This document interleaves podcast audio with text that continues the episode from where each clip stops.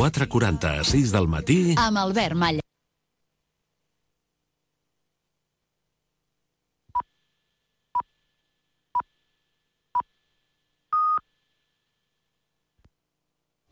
Estar informado.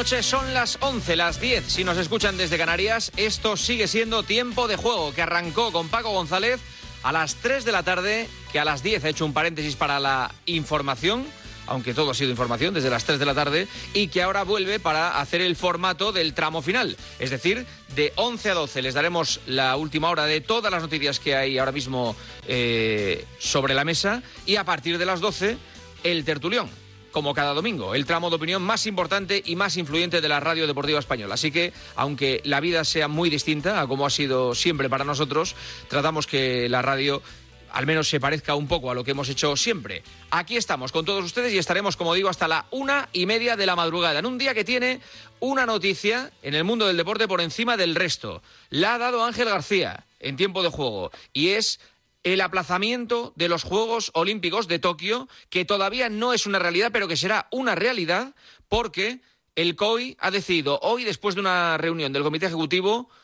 que se da cuatro semanas de plazo para saber qué hace con los Juegos Olímpicos de Tokio que arrancan el día 24 de julio. Ángel García, ¿qué tal? Muy buenas. Muy buenas, Juanma, que arrancaban el día 24 de julio porque durante todo el fin de semana hemos venido contando que los Juegos Olímpicos estaban a caer y hoy al filo de las 4 de la tarde en tiempo de juego con Paco González hemos eh, contado lo, evidente, lo que no se podía eh, retrasar ni negar y es que eh, los Juegos Olímpicos no van a ser este verano en Tokio. Eh, lo ha decidido el Comité Ejecutivo del, del, COI con 15 personas en una reunión telemática y se dan cuatro semanas para plantear eh, cuál es la solución. La menos mala, diría yo, en lo que a fecha se refiere, si lo retrasan a final de año, si se lo llevan al verano de 2021 o se lo llevan al verano de, de 2022. Entre esas 15 personas selectas que han tenido que tomar esta decisión estaba un español, vicepresidente del COI, que hace nada, apenas menos de dos semanas, aunque parece que ha pasado una eternidad con todo lo que ha sucedido en este país, estaba sentado en la silla que tienes a tu derecha, Juanma. Se llama Juan Antonio Samaranch y es vicepresidente del Comité Olímpico Internacional. Señor Samaranch, buenas noches.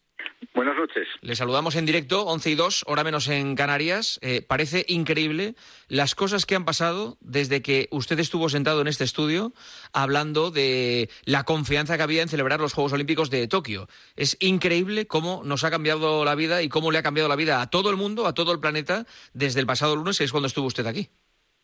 Sí, sí, sí, ha cambiado la vida para todos, no es solo el mundo del deporte, sino toda la sociedad. Cuando tú, nos vimos en el estudio, eh, teníamos libre circulación en España, eh, pensábamos que era una crisis muy importante, pero no, no imaginábamos que hoy el presidente del gobierno nos iba a anunciar que después de una semana de confinamiento nos quedaban todavía por lo menos otras tres. Sí, el mundo sí. ha cambiado. Ha cambiado mucho. Eh, la reunión de- del Comité Ejecutivo del COI ha sido de manera telemática. Eh, ¿Cómo ha sido esa reunión? Eh, ¿qué, qué sensaciones ha, ha captado Juan Antonio Samaranch? Bueno, las sensaciones nosotros ya dijimos en la reunión que tuvimos eh, también telemática el lunes de esta misma semana, hace, hace siete días exactamente, que nosotros pretendíamos no tomar decisiones con información parcial o con informa- inform- decisiones sobre el futuro con informaciones del presente. Lo que ha pasado en estos cinco días es que la crisis del coronavirus a nivel mundial se ha agravado, se ha recrudecido y está empezando a atacar muy fuertemente algunas geografías que eh, empiezan ahora en los procesos que pasó ya Asia y que está pasando ahora Europa. América, las Américas en general están entrando en unas curvas complicadas y que no prometen nada bueno, y ahí también el continente africano ha llegado a ese punto. Y como nosotros, como le había dicho ya cuando nos vimos, pues nosotros tenemos que seguir el día a día. Y ha llegado un momento en que ese día a día implica que hay que tomarse muy en serio la posibilidad de un cambio sobre las fechas de los Juegos de Tokio de este verano. En realidad, los Juegos Olímpicos podríamos decir que ya están pospuestos y que estas cuatro semanas son para decidir realmente cuál es la mejor ubicación de esos Juegos Olímpicos de Tokio en el calendario. No, no, no porque lo que estamos, lo que estamos haciendo es dándonos tiempo para, junto con el comité de, crisis que hay, junto con el, el, gobierno metropolitano de la ciudad de Tokio, la, el Estado japonés, la Organización Mundial de la Salud y los demás expertos que están en este comité, hemos decidido darnos, empezar a trabajar muy en serio a partir de mañana por la mañana en ver qué alternativas se podían dar es muy probable, es muy probable que vayamos a una cancelación, pero en ningún caso sería una decisión unánime del Comité Olímpico Internacional, sino sería de todas las partes implicadas.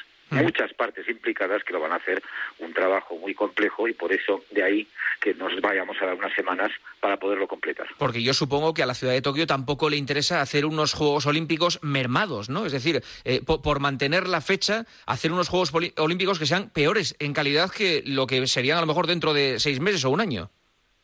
Sí, pero todo eso es muy difícil de, prever si van a ser menores, mejores, peores o cómo se van a, cómo se van a hacer. Lo que sí que es verdad es que desde el punto de vista de seguridad sanitaria, que es lo que prima por encima de todo lo demás, parece que de verdad, por fin, a pesar de que nos queden cuatro meses para los Juegos Olímpicos, estos pueden estar en riesgo de no poder tener una representación internacional potente y universal, que es de lo que se tratan los Juegos Olímpicos. Hmm. Y de ahí que a partir de mañana empecemos a hablar con todos los participantes, de toda la gente que tiene algo que decir, desde los atletas, federaciones, comités olímpicos nacionales, bueno, hay de todo.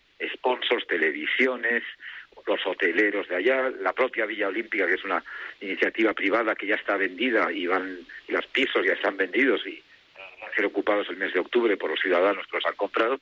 En fin, es un trabajo ímprobo que va a ser eh, complejo, intenso, pero para eso estamos. Mm. ¿Se ha hablado ya en la reunión de hoy de las alternativas a, no celebrar los Juegos?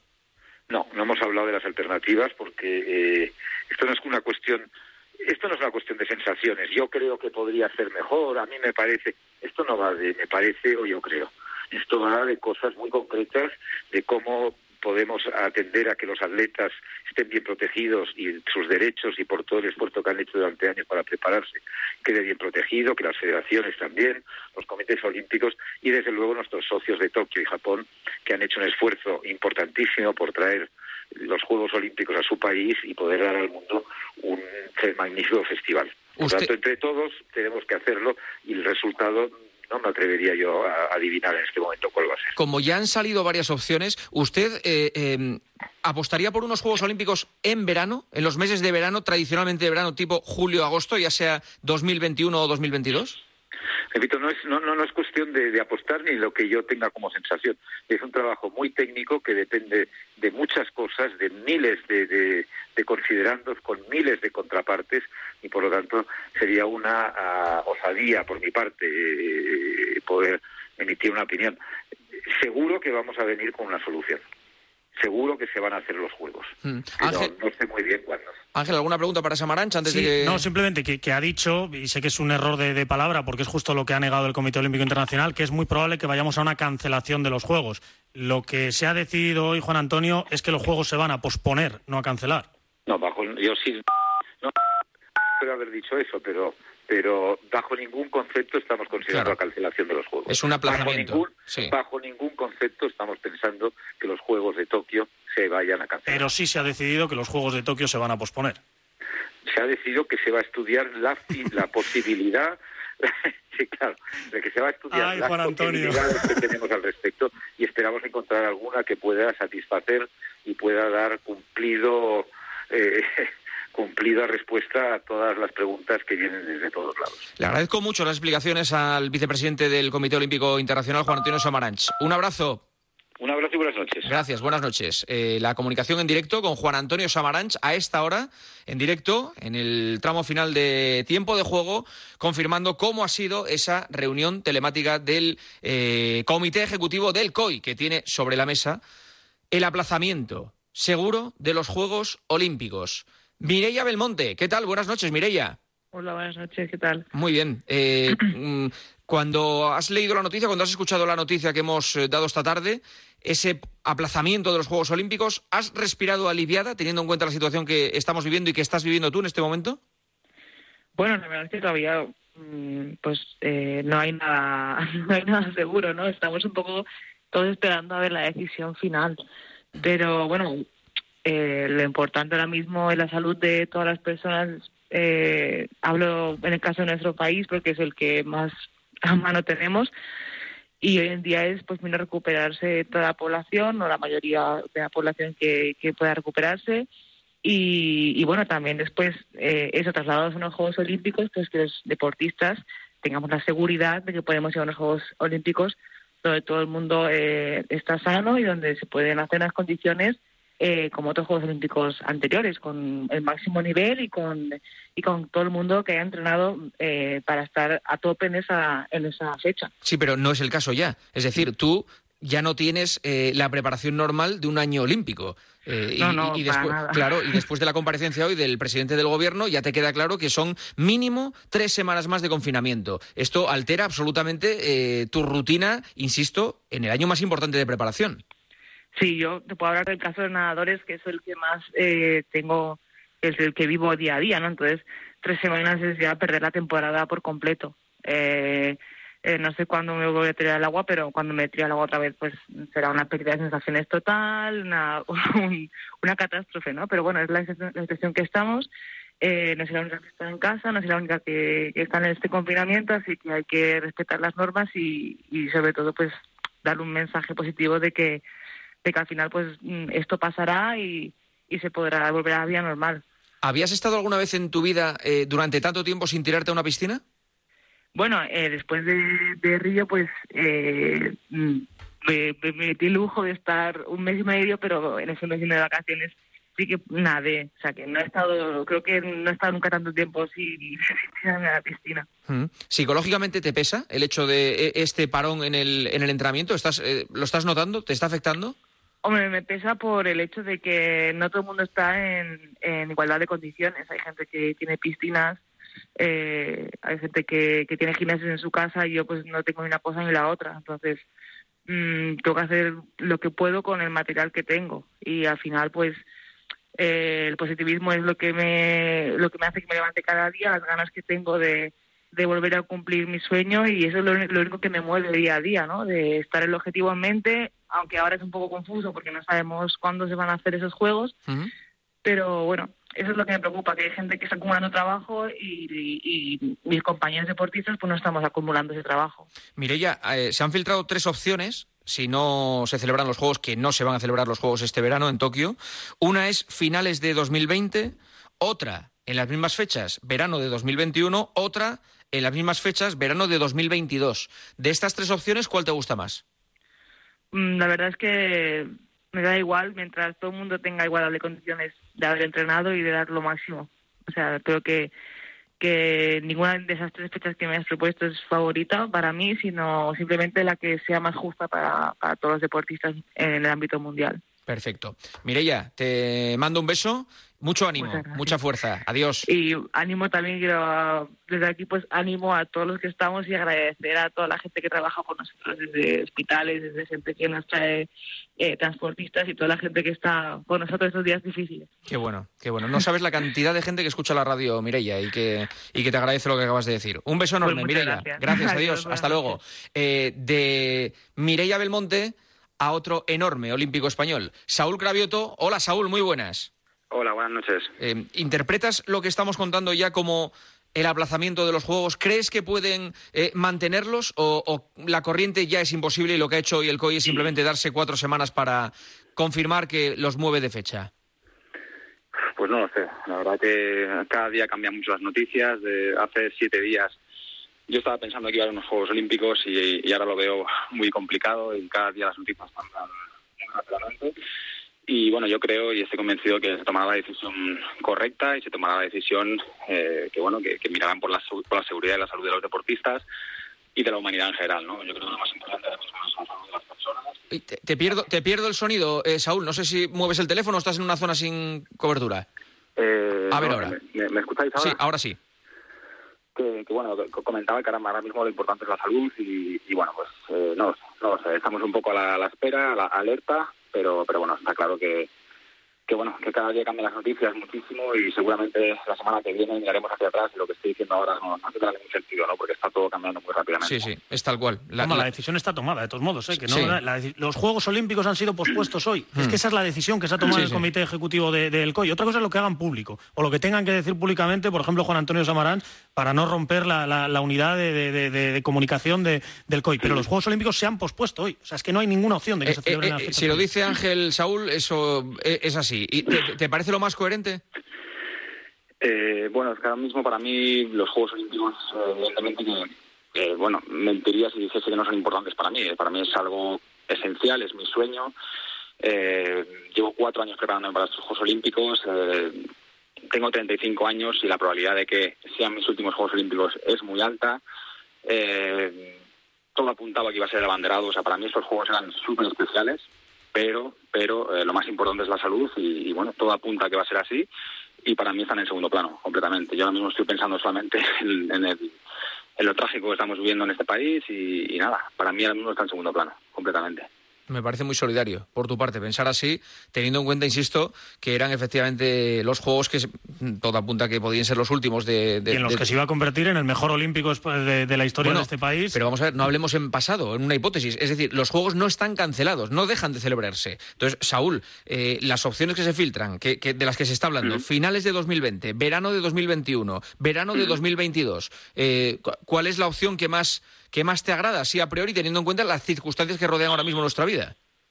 Pues no lo sé, la que más me gusta a mí es que es, es indiferente. Al final yo creo que es la, la más, la, la, más justa sería la, que sea mejor para todos en cuanto a salud, eh, que lleguemos todos a las mismas condiciones y, que sea un evento pues eh, único, que, es lo que son los Juegos Olímpicos, ¿no? Que lleguemos todos a las mejores condiciones y, y bueno, cuando todo esto pues eh, pase, miremos hacia atrás como y lo veamos como una una mala pesadilla, pues eh, podamos vivir eh, esos juegos como, como se merecen. Y si son el año que viene, pues bueno, yo lo que sí que tengo seguro es que va a ser el, año más duro de mi vida, porque me voy a dejar el alma para intentar ser abanderado en esos juegos, porque yo creo que portar la bandera de mi país en un momento como, como el que estamos viviendo, pues es una gran responsabilidad y un orgullo increíble. Y, bueno, pues esperemos que todo esto pase rápido, porque la verdad que lo estamos pasando muy, muy mal. Y, y lo mismo que Mireia, ¿no? Quería lanzar un mensaje de mucho ánimo y que saldremos de esta, unidos. ¿Dónde lo estás pasando tú? Pues aquí en Gijón, en mi casa, y, y nada, estoy aquí con mis, con mis, niñas, con mi mujer, y intentando pasarlo lo, lo, mejor que puedo. Un poco agobiado, pero, pero bueno, como todos. Eso te iba a decir, te noto en el tono y en el mensaje, te noto bajo, ¿eh? Te noto chafado. Bueno, sí, sí, sí. Eh, supongo que como todos, ¿no? Al final, sí, sí, sí. Eh, intento verme en todas las noticias y pasar un poco de, de no estar constantemente eh, viendo la situación, pero, pero bueno, estamos pasando momentos complicados, tengo conocidos, amigos que lo están pasando ahí en Madrid y bueno, pues es complicado, pero, pero bueno, eh, esperemos que, que, pase lo antes posible. Saúl, te mando un abrazo enorme, todo el ánimo del mundo y te agradezco mucho las, las palabras, demuestran la altura de, de la persona de la que estamos hablando. Un abrazo. Un abrazo, muchas gracias. Gracias. Es el arranque de este tramo final de tiempo de juego con Juan Antonio Samaranch, vicepresidente del COI, y con los dos olímpicos más importantes del deporte español, Mireia Belmonte y Saúl Cravioto. Insistimos, lo ha contado Ángel García con Paco González, los Juegos Olímpicos de Tokio están pospuestos. Eh, no se van a celebrar a partir del 24 de julio, que era la fecha de la ceremonia inaugural en Tokio. Así que se moverán de fecha. Y en estas cuatro semanas, el COI va a negociar con la Organización Mundial de la Salud y también con Tokio, pues cuál es la mejor fecha, teniendo en cuenta la pandemia que está asolando al mundo, para que se disputen los Juegos con las garantías de salud para espectadores, deportistas, prensa, etcétera, etcétera. Y además de todo, habrá que mirar cuál es la mejor fecha para las grandes marcas y las grandes televisiones que televisan los juegos, que son, evidentemente, los que sostienen económicamente un evento de esas características. Tú lo estás diciendo, Juan. Figúrate si hay que reunir intereses para elegir la fecha de, de los juegos. Insisto, va a ser la menos mala. Nunca va a ser buena porque la buena era la que estaba prevista. Finales de 2020, los pros, la mejor opción para Japón y para su gobierno, porque los costes de los hoteles y de retrasar la entrega de la Villa Olímpica para pisos particulares son menores. Ya te he dicho que esa Villa Olímpica ya está vendida para pisos particulares. Claro, eh, imagínense ustedes, la Villa Olímpica, que no se piense la gente que son tiendas de campaña. La Villa Olímpica son grandes urbanizaciones de edificios donde viven los deportistas que estrenan esos pisos en el momento de olímpico, estrenan los pisos y después los deportistas se van y esos pisos son ocupados por población normal, que ha comprado el piso, ha comprado el piso con su hipoteca y que tiene un compromiso, un contrato de entrar a vivir pues en octubre. A finales de, septiembre, a finales de septiembre, octubre. octubre. Entonces, ahora hay que llegar a un acuerdo con eh, toda esta serie de personas que han comprado todos los pisos de la Vía Olímpica de Tokio para decirles, ustedes que habían hecho todos los planes para entrar en octubre con su familia en este piso, no pueden entrar en este piso, con lo cual tendremos que pagar un alquiler de un año en otra zona. Y no solo ya eso, los hoteles que ya lo tenían todo reservado. Eh, los pros, ¿cuáles son? Esos dos que te digo, menores costes para Japón, que es importante porque están en recesión y ya han invertido casi 30.000 millones de euros en los Juegos, y no habría que cancelar mundiales europeos del verano que viene. Los contras, el coronavirus. Juanma, ¿quién te dice a ti que a finales de año no va a haber coronavirus? Que desde cuatro meses antes, mínimo, los atletas se van a poder entrenar para ir a los Juegos Olímpicos con garantías de, preparación. Y luego encima las televisiones. Te va a decir la NBC, ¿cómo? Que yo pago 12 billones, 12 billones de dólares, es decir, 12.000 millones de dólares hasta 2032 por dar los Juegos Olímpicos y me los vas a solapar con la NFL, con la NBA y con todo lo que se ve en este país. No, no, por ahí no paso. Verano de 2021, sinceramente, por la que yo apuesto.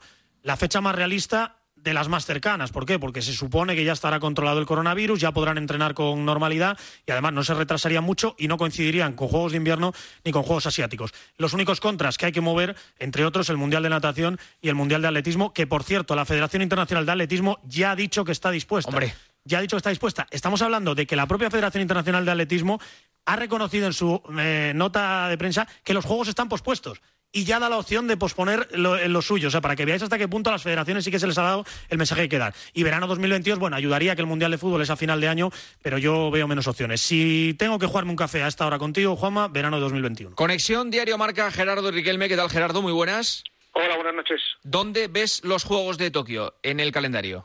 Bueno, me ha parecido muy acertado el análisis de Ángel. Eh, realmente la opción que debería prevalecer es esa de 2021. Eh, esta noche ha salido en Alemania que la cúpula del COI pues abogaba más por el tema de finales de año de 2020 porque es una cuestión de abaratar costes y, y de todo, y abaratar problemas, pero una, otro aplazamiento no puede haber. Entonces, eh, en un mes o, o, estamos luchando contra lo que dicta la razón y la, y la Organización Mundial de la Salud, o yo no veo que en un mes de repente sepamos lo que va a pasar en Estados Unidos, especialmente por el contagio que va a haber, y África, que es lo que preocupa ahora mismo también el Comité Olímpico Internacional. Claro. Así que yo creo que será, será 2021, que es la fecha más lógica. Totalmente. Gracias, Gerardo. Un abrazo. Un abrazo. La comunicación con el diario Marca, un saludo desde aquí para todos los que nos siguen a través de las emisoras de Radio Marca eh, en este tramo final de tiempo de juego. En este tiempo de juego, que este fin de semana ha tenido las emociones a flor de piel por todo lo que está sufriendo la sociedad española, por todo lo que ha sufrido, entre otros, Paco González, nuestro director, cuando tenía que contar la muerte de un amigo. Hace menos de media hora, a las nueve y media, eh, cuando estaba hablando Pedro Sánchez, me ha llamado Fernando Sanz y por eso puedo coger el teléfono para decirme que su padre, Lorenzo Sanz, había fallecido a los 76 años de edad.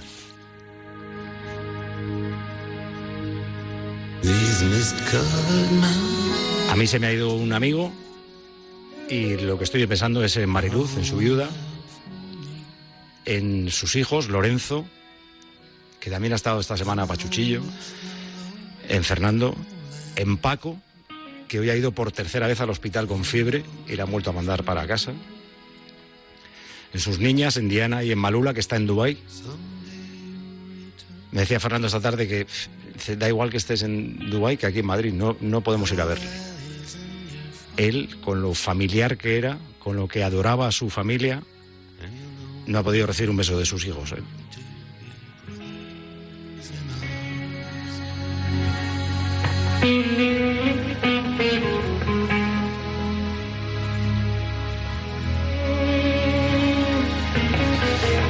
Solo quiero decir una cosa y es gracias Lorenzo por todo el tiempo que pasamos juntos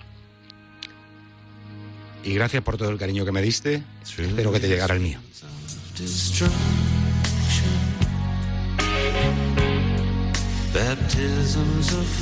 Por desgracia, este es uno de los sonidos del fin de semana, en el momento en el que Paco contaba el adiós a Lorenzo Sanz. Hoy, héroes de la séptima, comentaristas de la cadena COPE, Sanchís y Morientes, perfectamente conocedores de el presidente que devolvió al Madrid la Copa de Europa. tenía tenía una capacidad de llegada a la gente, siempre supo entender eh, lo que se cocía en un vestuario, cosa que es bastante complicado, y, le sirvió para en cada momento crear buenas relaciones y crear amigos. Para mí era un, presidente que me causaba mucho respeto, no sé, esa, esa forma de hablar, ese, ese pozo que tenía cada vez que llegaba al vestuario. Yo era un chaval, yo tenía 21 años y, y me, imponía respeto, ¿no? A mí me gustaba mucho que era muy directo, por contar un, una anécdota que nadie sabe. En el minuto uno de ser el presidente, recibo una llamada del club que me tengo que presentar en su despacho. Entonces voy y me dice, eres amigo de Ramón, ¿verdad? Digo, sí, sí, lo soy. Me dice, yo soy mucho más amigo que tú. Entonces, a partir de ahora lo que tenemos que hacer es compartir la amistad. A mí me había demostrado en el minuto uno que era un tío que iba por delante y que quería las cosas claras. Eh, yo jugaba en el Real Zaragoza en el, en el 96 y después de Navidad, eh, en enero más o menos, empezó a fraguarse un poco el fichaje mío por el Real Madrid. Ya mi representante, Ginés, Ginés Carvajal, veía que, no lo tenía muy claro y dice, bueno, no te preocupes, que, que te va a llamar alguien que te va a aclarar un poco la situación para que te quedes tranquilo. Bueno, pues me llamó por allá por febrero, a final de febrero más o menos, y me pasó a Lorenzo. Y claro, yo estaba acostumbrado a escucharle en la tele y tenerlo al teléfono era como decir, no me lo puedo creer. O sea, estoy hablando con el presidente del Madrid y encima me estaba diciendo, Fernando, me está diciendo Ginés que estás muy preocupado, que no te preocupes. O sea, no te preocupes que tú el año que viene, como yo me llamo Lorenzo San, eso no se me va a olvidar jamás. O sea, como yo me llamo Lorenzo San, tú vas a jugar en el Real Madrid. Los recuerdos de Sanchís y de Morientes hacia Lorenzo Sanz. A partir de las 12 va a abrir el Tertulión, edición especial del Tertulión, Fernando Sanz, que ha estado también con Paco. Estamos ahora mismo la familia destrozada y a la vez abrumada. Destrozada mi madre, está destrozado mis hermanos, estoy destrozado yo, estamos todos destrozados. Estando a tan solo un kilómetro o menos de un kilómetro, no he podido ni tan siquiera ni tan siquiera ver a mi padre, ni, por, ni tan siquiera ver a mi madre, ni tan siquiera ver a mis hermanos, ni tan siquiera vernos, ni con todo respeto del mundo, cariño, y, y ni, ni, con los vagabundos pasa esto, ni con los vagabundos. Y estamos miles de familias pasando por una situación que es, que es dolorosísima. Es simplemente ponerle eh, nombre y apellidos a una víctima que es exactamente igual que todas las víctimas que están apareciendo estos días en medios de comunicación, que parecen un número que crece, una curva que crece y que en realidad detrás de ese número hay una persona, una vida, unos familiares, un no poder despedir, una crueldad tremenda en el adiós. Insisto, a partir de las 12 en el tertulión hablaremos con Fernando Sanz para eh, darle a Lorenzo el homenaje que por desgracia no se le puede dar debido a las circunstancias que estamos atravesando. Estábamos preocupados también en las últimas horas, también ha llamado Paco durante la tarde, eh, acerca de Alfonso Reyes, el hermano de Felipe Reyes, que es el presidente del Sindicato de Jugadores de Baloncesto de España y que ya lleva varios días pachucho. O sea, es que ya el domingo pasado le entrevistábamos en el tertulión, le notábamos la tos, había tenido fiebre, la semana ha sido muy difícil y creo que todavía estaba con serias dificultades. No sé si está ingresado, creo que sí, que está ingresado. Pilar Casado, muy buenas. ¿Qué tal, Juanma? Buenas noches. Está ingresado Alfonso Reyes en una habitación, está aislado en la clínica, en el Hospital Puerta de Hierro de Madrid.